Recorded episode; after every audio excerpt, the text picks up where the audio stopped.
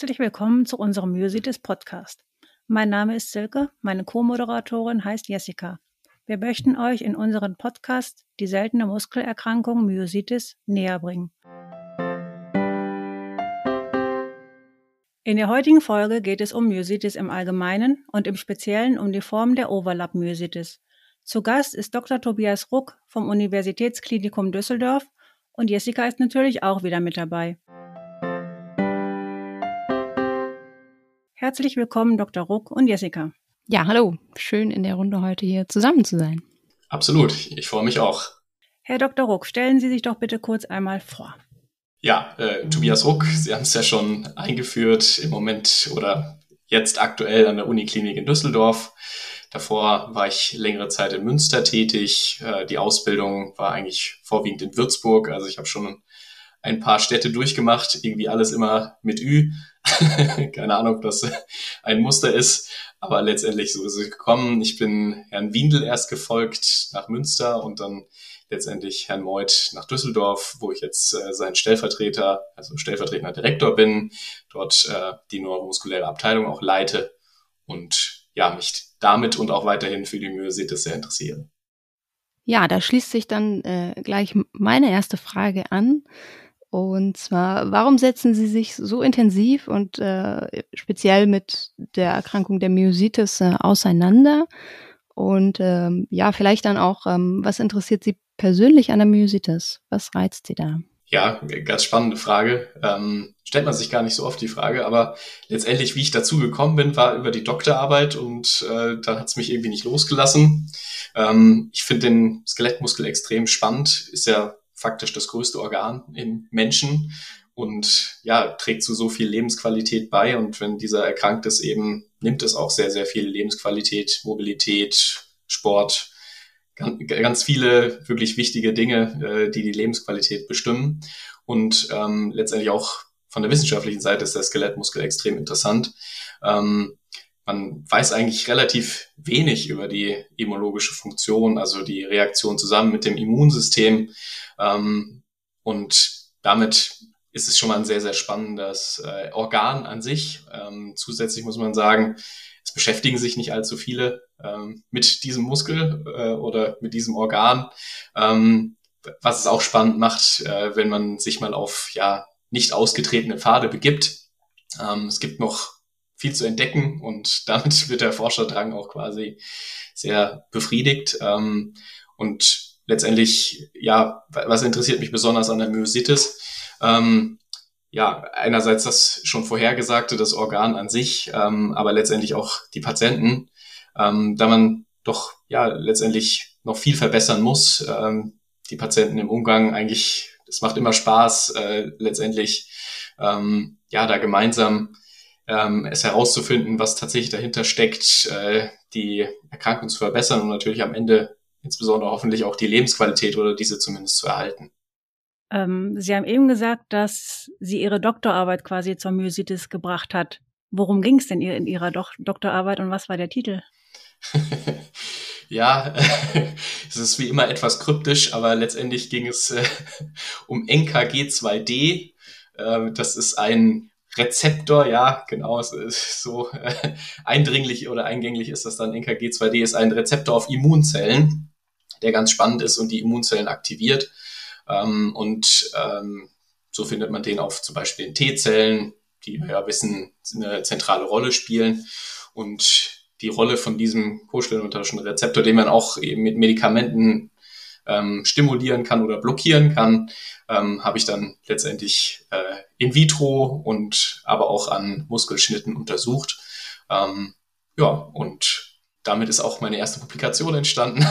und so äh, hat quasi die, die Wissenschaftskarriere oder mein, mein, meine Laufbahn begonnen. Deswegen äh, schon seit jeher ist es irgendwie ja eine Herzensangelegenheit ja, gut für uns, die wir betroffen sind, dass es Menschen gibt, die sich dafür interessieren, ähm, weil es ja einfach eine super komplexe Geschichte ist, ja. Also ähm, wenn ich dran denke, äh, man bekommt da seine Diagnose und hat davon halt noch nie irgendwas gehört, ähm, dann ist man froh, dass äh, ja Menschen, die jetzt äh, nicht selber betroffen sind, die sich dann Anführungszeichen trotzdem für interessieren.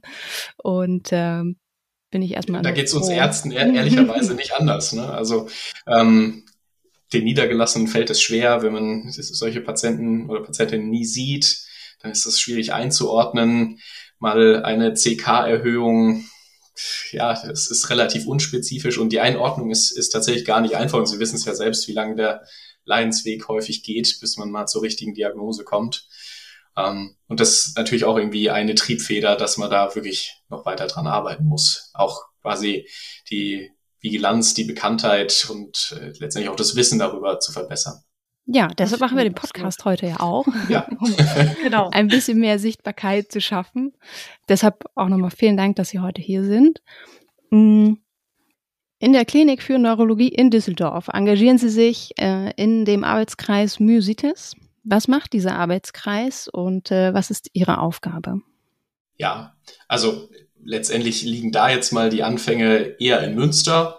Ähm, dort habe ich gemeinsam mit Herrn Meuth und auch Herrn Wiedel so langsam eine Arbeitsgruppe oder einen Arbeitskreis, wie man das auch mal nennen will, ausgebildet, die sich eben auch vorwiegend mit den Myositiden, mit den entzündlichen Erkrankungen des Muskels beschäftigt. Und was machen wir dort? Erstmal, die, die Gruppe besteht natürlich aus mehreren Mitgliedern, nicht nur aus mir.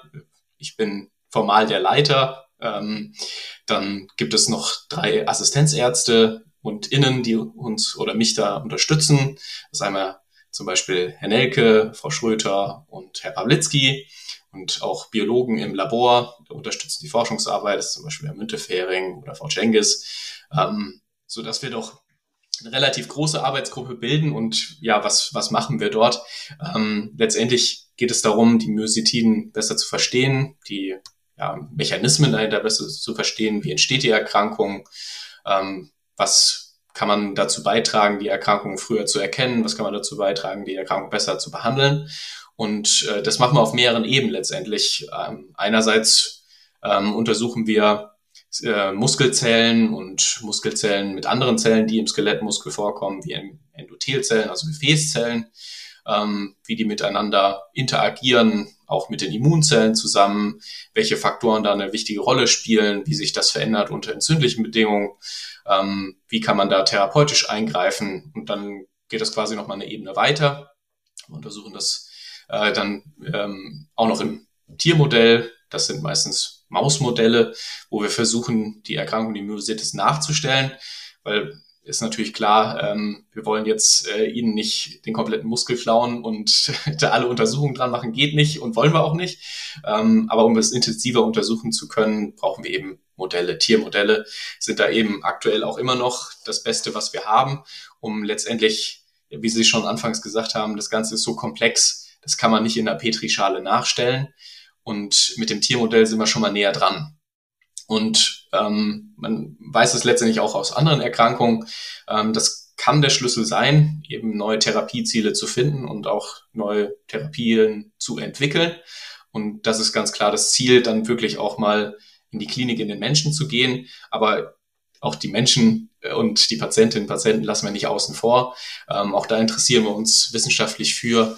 Ähm, da geht es dann vorwiegend darum, dass wir eben ja, bestimmte Erkrankungsbilder besser beschreiben, mal interessante Fälle beschreiben, Therapieversuche beschreiben ähm, und letztendlich so, ja, zum Beispiel an Kohorten, die wir eben auch mit anderen Kolleginnen und Kollegen zusammen äh, stellen, äh, letztendlich herauszufinden, welche ähm, Begleiterkrankungen gibt's häufig, was sind denn vorwiegend die belastendsten Symptome, wie häufig sind Schluckstörungen, all sowas haben wir schon gemacht und ähm, so kann man natürlich auch besser lernen, wie, wie ja, können wir die Erkrankung besser diagnostizieren, wie können wir sie früher erkennen und hoffentlich auch besser therapieren.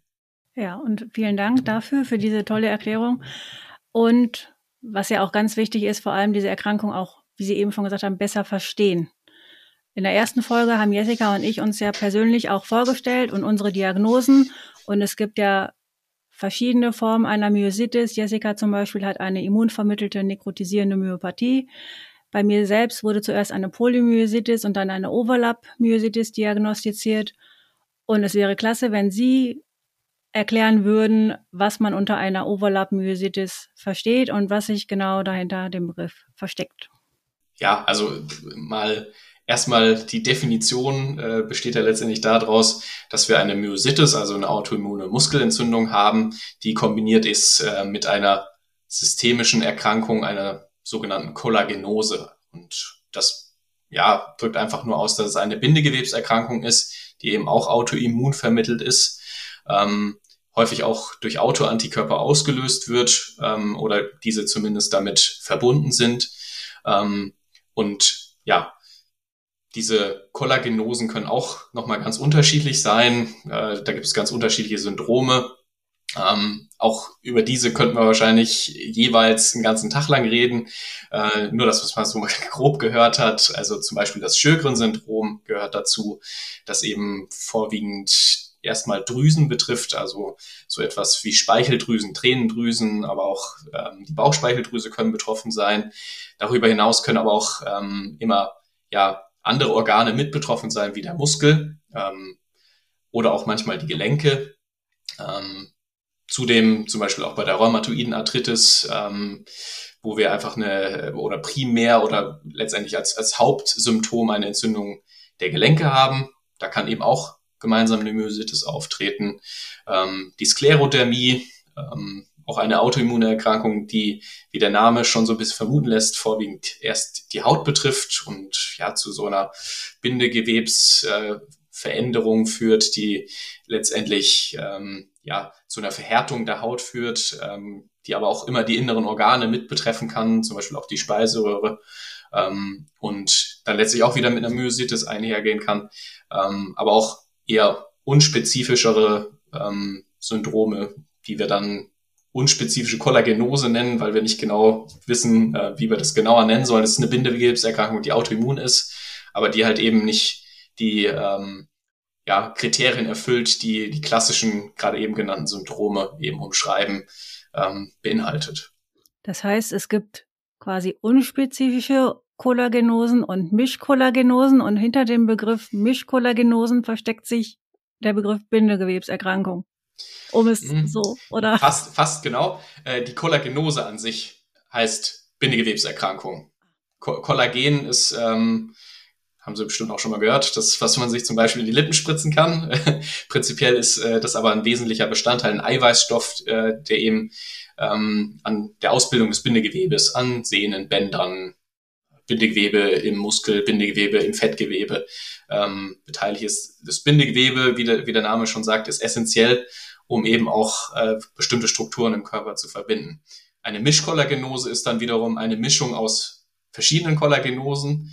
Zum Beispiel kann man auch ein Sjögren-Syndrom und eine rheumatoide Arthritis haben. Also wir merken schon, es wird extrem komplex und unspezifisch heißt, äh, wenn quasi ähm, ja, wir, wir nicht genau sagen können, das ist ein Sjögren-Syndrom, weil wir haken ja dann immer quasi Listen ab, äh, die Symptome oder Symptomkonstellationen sind definiert und wenn eins, zwei, drei eben nicht zutrifft, dann kann man es nur noch unspezifische Kollagenose nennen. Am Ende ist alles eine Bindegewebserkrankung. Okay, und Sie haben eben noch den Begriff systemisch ähm, genannt. Können Sie noch ein bisschen erklären, was sich dahinter versteckt? Weil systemisch ja. ähm, erschließt sich mir, glaube also nicht so wirklich. ja, ähm, das, das ist einfach, ganz einfach gesagt, das äh, Gegenteil von lokalisiert. Lokalisiert heißt, wenn zum Beispiel nur die Haut betroffen wäre oder wenn nur der, das Gelenk betroffen wäre oder nur der Muskel betroffen wäre. Systemisch heißt der ganze Körper. So einfach ist es ehrlicherweise. Also ähm, es, es können mehrere Organe betroffen sein und ähm, das kann eben den kompletten Körper betreffen. Okay. Was ist denn das Herausfordernde an der Diagnostik einer Overlap-Myositis im Gegensatz zu einer Polymyositis oder Dermatomyositis oder wie bei Jessica einer immunvermittelten nekrotisierenden Myopathie? Ja, wie wir gerade eben schon besprochen haben, ähm, da, da, entstehen so viele Möglichkeiten, ähm, dass man einfach in der Diagnostik Schwierigkeiten hat, den, das Kind bei einem Namen zu nennen.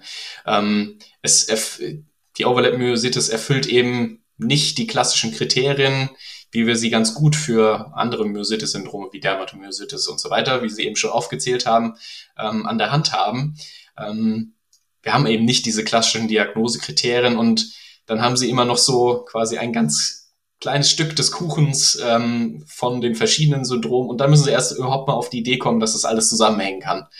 Ähm, das ist einfach wahnsinnig schwierig. Und spannend stelle ich. Also ich bin ja. klar, klar schwierig. Vor allem also nicht nur für die Behandler, sondern auch für die Betroffenen. Ja. Weil zwar fällt der Begriff Myositis, aber dann fragen die immer, ja, was für eine ist es denn? Ja, eine Overlap-Myositis, aber dann diesen Begriff Myositis dann da einzuordnen, ja, ist es denn eine Polymyositis? Weil eigentlich betrifft es das ja auch, weil Poly heißt ja auch viele. Und ähm, eigentlich sind ja viele Muskeln dann unter Umständen betroffen. Und ja. das dann auch den Betroffenen zu vermitteln, ähm, dass das eine einfach eine entzündliche Muskelerkrankung im ganzen Körper halt überall sein kann, das ist halt schwierig. Nee, was ich mir auch noch schwierig dabei vorstelle, ist halt auch, äh, dass es ja auch noch eine zeitliche Komponente gibt. Also in welchem Verlauf da jetzt was auftaucht, im besten Falle auch wieder verschwindet, meistens dann leider nicht, aber ähm, dass man auch sagen kann, okay, da gibt's jetzt schon Antikörper A, B, C, äh, um jetzt das nicht kompliziert zu machen. Ähm, aber es gibt gar keine klinischen Symptome dazu. Ähm, die kommen vielleicht später, vielleicht kommen sie nie, glücklicherweise. Das, das stelle ich mir gerade bei so einer Overlap-Myositis noch schwieriger vor als sowieso schon. Ja, eben, wie, Sie schon sagen. Auch insbesondere die Autoantikörper sind relativ breit gefächert. Für jede Erkrankung gibt es spezifische Autoantikörper, aber es gibt auch unspezifische Autoantikörper ähm, auch relativ häufig sind einfach nur die antinuklearen Antikörper erhöht, also wo wir gar nicht äh, so richtig äh, umschreiben können, woran jetzt diese Autoantikörper binden, aber sie sind zumindest vorhanden. Es ist äh, ja sehr, sehr viel gesichtig, viel gestaltig und wie Sie schon auch gesagt haben, manchmal steht eben das eine, manchmal das andere im Vordergrund, ähm, so dass man ja auch häufig durch das Hauptsymptom geblendet wird ein bisschen. Also wenn die Haut im Vordergrund steht und äh, der Patient, die Patientin gibt halt noch Schmerzen an, dann fällt es manchmal auch schwer, noch an den Muskel vielleicht darunter zu denken, ähm, weil zum Beispiel bei der Sklerodermie ja die Haut auch ganz schmerzhaft äh, ja, in sich geschrumpft ist. Das, das sieht man schon auf den ersten Blick. Und ähm, an der Haut lässt, lassen sich viel mehr Dinge ablesen, als jetzt in den Muskel hineinzuschauen. Und da muss man eben erstmal den Schritt weitergehen. Also ich, äh, ich vergleiche das quasi immer, wenn mich jemand fragt, wie das denn mit so einer Overlap-Myositis ist, ich vergleiche das immer wie so ein Überraschungsei. Man weiß quasi morgens, wenn man aufsteht, nie, was der Tag bringt, weil sag mal, wenn man abends mit Schmerzen ins Bett gegangen ist, vielleicht im rechten Bein, dann tut vielleicht morgens aber der linke Arm weh oder man hat Schluckprobleme oder was auch immer. Also da kommt ja so ein ganzes Potpourri äh, an Symptomen zusammen. Und ähm, warum aber dieser Wechsel vor den Symptomen möglich ist oder warum zum Beispiel auch ins Jögren-Syndrom dazukommt oder vielleicht auch mal wieder dann weggeht oder so, das kann man aber auch nicht wirklich erklären, oder? Nicht gut zumindest. Ähm, gut, äh, letztendlich haben unterschiedliche Erkrankungen natürlich auch unterschiedliche Aktivitäten. Ähm, wenn man es so sieht ähm, oder einerseits sagen kann, ja, vielleicht der primäre Ort der Entzündung, also dort, wo sie anfängt und am stärksten ist, kann es auch sein, dass von da aus sich erst die Entzündung fortsetzt und dann auch erstmal in den Muskel gelangen muss oder in die Lunge, in die Gelenke, ähm, so dass sich das natürlich unterscheiden kann und ja, vielleicht auch die Immunzellen, die aus eben dieser primären, aus dem primären Ort ausgesendet werden, ja, eher wellenartig ausgesendet werden. Aber so richtig genau und gut weiß es keiner. Wir wissen schon, dass äh, die Mechanismen manchmal ähnlich sind, da es Überschneidungen gibt, äh, bestimmte Botenstoffe ähnlich verändert sind. Ähm, Stichwort Typ 1 Interferone, aber äh, muss man sich jetzt auch nicht merken. Wir finden eben gemeinsame Muster dieser Erkrankung, so dass man schon sagen kann, die hängen zusammen. Ähm, aber trotzdem kriegt natürlich nicht jeder, der die eine Erkrankung hat, gleich eine Overlap-Myositis. Also da ist noch was oben drauf, was wir eben noch gar nicht verstehen. Und was dann auch wieder den Unterschied macht zu, äh, man hat da jetzt keinen Patienten, der ähm, zwei, drei verschiedene Autoimmunerkrankungen hat, sondern es ist dann doch wieder als Gesamterkrankung zu sehen, dass eben bestimmte Dinge in Kombination auftauchen. Ja, habe hab ich das richtig verstanden? Absolut, absolut. So ist es zu verstehen. Ähm, es ist eben eine Erkrankung, die den gesamten Körper betrifft ähm, und eine Erkrankung. Trotzdem verstehen wir es noch nicht so ganz gut, warum ja diese ähm, verschiedenen Formen dann auch gemeinsam auftreten können. Wir können nur sagen, es gibt gemeinsame Mechanismen, aber warum das jetzt bei dem einen oder der anderen ähm, dann gleich in so einer Kombination auftritt und äh, bei wiederum anderen nur ein Teil davon, das äh, wissen wir noch nicht gut. ist auf jeden Fall ja schon mal äh, dann wiederum ein weiterer Schritt äh, beim Verstehen, eben zu sagen, okay, bei Silke, es ist keine Polymyositis, sondern es ist eben nochmal eine eigenständige, ganz andere Erkrankung, was ja eben, weiß ich nicht, für die Medikation oder so vielleicht ja doch nochmal den Unterschied dann macht, weiß ich nicht. Also klar, alle Myositiden werden irgendwo ähnlich behandelt, ähm, was jetzt so die Immunsuppression als solches betrifft. Ähm, aber trotzdem ist es ja dann ein nächster Schritt im Verstehen. Definitiv. Und ähm, die therapeutischen Möglichkeiten werden ja auch besser. Äh, wir verstehen die Mechanismen besser. Es gibt ja zum Glück jetzt auch immer mehr Studien, äh, die so langsam ähm, ja durch auch die Pharmafirmen endlich mal wieder getragen und ähm, ja auch äh, unterstützt werden. Somit wird es auch wahrscheinlich möglich sein, dass wir dann äh, auch spezifischer bestimmte Symptome oder ja bestimmte äh, Schädigungen von Organen spezifischer therapieren können. Und damit muss man das natürlich auch besser verstehen. Ja, das wäre nämlich quasi so meine nächste Frage gewesen, wenn man jetzt quasi eigentlich gut eingestellt ist mit den Medikamenten und es einem auch eine Zeit lang wirklich einigermaßen gut geht. Und dann auf einmal bricht es doch wieder irgendein Symptom hervor dann versuche ich immer zu verstehen, warum denn jetzt dieses Syndrom von den Medikamenten quasi nicht unterdrückt wird oder warum es jetzt gerade wieder durchkommt, obwohl der Rest doch eigentlich richtig gut ist. Es kann mehrere Gründe haben. Einerseits kann es sein, dass unsere Medikamente nicht unbedingt die Immunzellen erreichen, sondern vielleicht zum Beispiel erstmal die Immunzellen im Blut behandeln, dann äh, die Immunzellen behandelt, wo diese Medikamente gut hinkommen, es aber bestimmte Bereiche im Körper geben kann, auch zum Beispiel im Muskel selbst, wo diese Medikamente nicht in ausreichender ja, Konzentration hinkommen und dann dauert es quasi wieder ein bisschen, ähm, bis die Immunreaktion sich doch langsam wieder ausdehnt und ja, sich wie eine Art Welle ausbreitet und es dann letztendlich wiederkommt. Andererseits kann man sich auch vorstellen, dass unsere Medikamente ja bestimmte Zelltypen oder Immunzellen noch nicht therapieren können. Also vielleicht eher die ausgereifteren Immunzellen therapiert und gar nicht so sehr die vielleicht unreiferen Zellen, ja, die, die so die Wurzel des Übels sind, ähm, behandeln kann. Dass es dann auch wieder etwas dauert, bis sich quasi von da aus wieder die Immunreaktion aufgebaut hat, wenn wir quasi einmal die ja, reifere Endstrecke der, der Zellen therapiert haben, dann haben sie quasi für eine gewisse Zeit Pause. Dann dauert es ein bisschen, bis es wieder da ist. Also kurz zusammengefasst, äh, letztendlich, wir können noch nicht die Ursache therapieren, das ist das Problem. Und äh, andererseits äh, ja, wissen wir auch nicht immer ganz, was und wo wir da eigentlich therapieren sollen.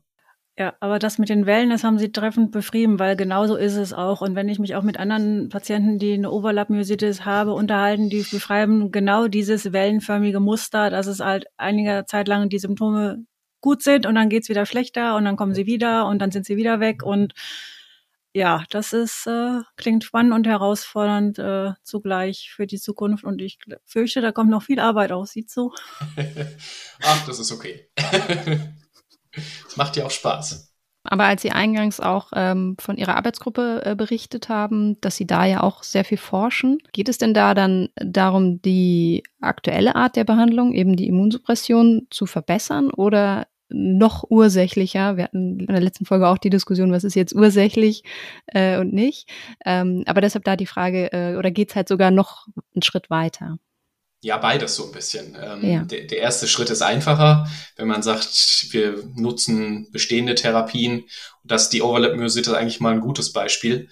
Ähm, da, ja, sagen wir mal so, eine, in einigen Erkrankungen, die eben dann überlappend auftreten, die Therapie schon weiter ist, zum Beispiel bei der rheumatoiden Arthritis haben wir viel mehr Möglichkeiten. Und dann ist man mal in einer günstigen Situation. Ähm, man kann nämlich auch diese neuen Medikamente oder neuere Medikamente für die Overlap-Myositis einsetzen, weil man eben letztendlich äh, eine Erkrankung hat, für äh, die dann auch dieses Medikament zugelassen ist. Und das ist quasi eine Chance, wenn wir erkennen, worauf oder woran denn diese, diese Überlappungen ja festzumachen sind, dass wir eben auch ja schon bestehende Therapiekonzepte nutzen können, die übertragen können und so quasi einfach äh, den Wissensvorsprung aus anderen Erkrankungen schon nutzen können. Aber das wird nicht alles sein, denn äh, wie wir auch schon besprochen haben, es ist ja nicht nur das, was wir eh schon kennen, äh, sondern es scheint noch mal komplexer zu sein. Und dann geht es ganz klar darum, eben auch Neues zu entdecken, äh, ja, neue Therapieziele zu entdecken, auch wahrscheinlich dann in Zukunft eher auch in, im Sinne von Kombinationstherapien verschiedene ähm, Aspekte eben des Immunsystems zu therapieren und vielleicht sogar das auch noch zeitabhängig zu machen, letztendlich zur richtigen Zeit die richtige Therapie. Das ist natürlich extrem komplex und extrem schwierig, aber das ist das Ziel. Das klingt schon mal gut. Das klingt sehr gut. Ja, Sie haben jetzt gesagt, wenn da jetzt jemand ist mit einer Overlap-Myositis und der hat rheumatoide Arthritis und dafür gibt es ein neues Medikament, dann kann derjenige mit einer Overlap-Myositis ohne rheumatoide Arthritis dieses Medikament aber nicht nutzen oder wird das versucht? Naja, also es würde schon Sinn machen, da die Mechanismen ja ähnlich sind. Also wenn es jetzt zumindest eine Gelenkentzündung auch gibt, ähm, kann man schon äh, daraus schließen, dass es da wahrscheinlich auch Überlappungen zur klassischen rheumatoiden Arthritis gibt, die dann vielleicht jetzt äh, die Erkrankung jetzt nicht genau diese Kriterien erfüllt. Das Problem entsteht dann eher, ob es die Krankenkassen dann so sehen, dass es äh, für die Erkrankung zugelassen ist. Ähm, man kann da sicherlich gut argumentieren, auch wissenschaftlich argumentieren. Und es ist dann halt eine Off-Label-Therapie, die man erst beantragen muss. Aber dass das ein guter Weg oder eine gute Möglichkeit ist, das würde ich schon sagen. Okay. Patienten, die jetzt zum Beispiel ähm, ein Sjögren-Syndrom im Overlap haben, die können dann zum Beispiel an einer Studie für Sjögren-Syndrom Patienten teilnehmen. Aber generell ist es ja für Patienten mit Overlap-Myositis sehr schwierig, überhaupt an Studien teilzunehmen, weil sie einfach in überhaupt keinen Rahmen, in kein Schema passen, richtig? Das ist leider genauso richtig, wie Sie sagen. Also äh, natürlich versucht man in Studien ähm, möglichst viele Einflussfaktoren erstmal zu reduzieren. Wenn man auch bedenkt, wenn, wenn alle so unterschiedlich sind, dann weiß man am Ende nicht mehr, liegt jetzt das Ergebnis an der Therapie, die ich versucht habe, oder an den Unterschieden, die sowieso vorher schon bestehen. Und das ist natürlich ein Problem, dass man da letztendlich künstliche Bedingungen schaffen muss, ähm, um überhaupt ja, schließen zu können, es liegt an der Therapie und nicht an allem anderen. Deswegen mit Studien haben Sie absolut recht. Trotzdem kann man sagen, aus diesen Studien, die dann eher in den ja, Syndrom in Reinform stattfinden, kann man eben auch was für die Overlap-Myositin lernen und auch ableiten. Klar, der Zugang zu diesen Therapien ist erstmal erschwert, aber mit eben die, diesem kleinen Bypass, wenn man äh, ja letztendlich auch noch eine der anderen Erkrankungen hat und das auch an Kriterien festmachen kann, dann ist oder bewegt man sich in der Zulassung und kann auch die Therapie nutzen. Okay, vielen Dank für diese sehr gute Erklärung, weil das hilft unheimlich weiter, weil ganz viele Patienten sagen dann immer, ja, aber ich kann ja gar nicht oder ich möchte auch mal an einer Studie teilnehmen und man muss dann immer sagen, ja, das funktioniert aber leider nicht so ganz einfach. Und äh, das dann immer zu erklären, schafft man zwar schon, aber das Verständnis ist halt, halt oft eher gering bei den Patienten, weil die sehen dann rundherum alle möglichen Formen. Ah, da gibt es Studien, die werden als Probanden äh, genommen. Und bei Overlap-Myositis, die Leute sagen immer, ja, ich kann an keiner Studie teilnehmen. Ja, aber wir, auf der einen Seite ist das richtig, aber auf der anderen Seite, denke ich, profitieren wir auch von den Studien, die an den anderen Myositis-Erkrankungen vorgenommen werden, so dass wir davon dann auch hinterher einen Nutzen haben. Ja, also die Studienteilnahme an sich ist etwas schwierig, aber wenn man jetzt mal so sieht, man hat quasi viele Erkrankungen, die beforscht werden und die Ergebnisse, ähm, da gibt es dann auch wieder eine Überschneidung letztendlich. Also eigentlich wird recht viel daran geforscht und man kann diese Erkenntnisse dann gemeinsam nutzen, wenn man es jetzt mal von der positiven Seite sehen will. Ja, immer positiv bitte. das klingt auch schon mal ganz gut und vielversprechend, finde ich. Ja, zumindest eine ja, Hoffnung für äh, die Patienten mit Sjögren-Syndrom und Myositis. Ähm, da wird eine Studie kommen, äh, wo man in dieser Kombination auch teilnehmen kann. Ja, das ist doch spannend. Das hört sich ja. doch gut an. ich verrate dann auch gerne mehr, wenn es soweit ist. Oh ja, bitte. Sehr gerne. Ja, also ähm, ein absolut interessantes Feld ähm, und wir sind gespannt, wie es da weitergeht, auch wie das mit den äh, Klassifizierungen, die sich ja auch alle paar Jahre ändern, eben bewegen wird. Im Moment sieht es ja eher so aus, als würde das Ganze doch sehr Autoantikörper getrieben werden, was halt natürlich auch nicht immer ja äh, ganz gut passt, aber zumindest ähm, etwas ja einfacher eine Struktur ergibt, als das bisher eben nur durch die klinische Beschreibung war weil dann ja auch die meisten Myositiden eben symmetrisch sind und vorwiegend äh, die Muskeln eben äh, ja, in Körpernähe betreffen, so dass es dann auch immer schwierig ist, wenn dann auch die Biopsie nicht ganz klar ist äh, und ja, das macht die Myositis spannend, aber auch schwierig insgesamt, ähm, dass es halt leider nicht wie im Lehrbuch so häufig ist. Ja, das stimmt und äh, das ist auch ein Anliegen, dass wir das quasi in die Welt tragen, dass Myositis nicht immer nach Lehrbuch funktioniert und nur weil der CK-Wert nicht erhöht ist, die Muskelbiopsie vielleicht nicht eindeutig war, es dann vielleicht doch eine Myositis ist. Ja, das ist auch mal ein Nachteil daran, dass das Organ so groß ist, denn am Ende kann man halt leider auch bei der Biopsie häufig daneben liegen. Die CK, wie Sie schon sagen, kann vollkommen normal sein. Die Autoantikörper sind häufiger mal nicht positiv. Das MRT kann unauffällig sein. Und trotzdem haben sie eine Myositis. Das macht es nicht einfach. Äh, nein, überhaupt gar nicht. Und man ist, wenn man Pech hat, jahrelang auf der Suche nach einer Diagnose, weil man von Arzt zu Arzt geschickt wird, weil niemand dieses Gesamtbild erkennt. Ja, es ist auch einfach schwierig. Und wenn man diese Bilder auch nicht vor Augen hat und das einfach nur im Buch gelesen hat, wie soll man es auch erkennen? Ja, das, das ist stimmt. so. Ja. Dran denken ist das Wichtigste und dann zum Spezialisten, zur Spezialistin schicken.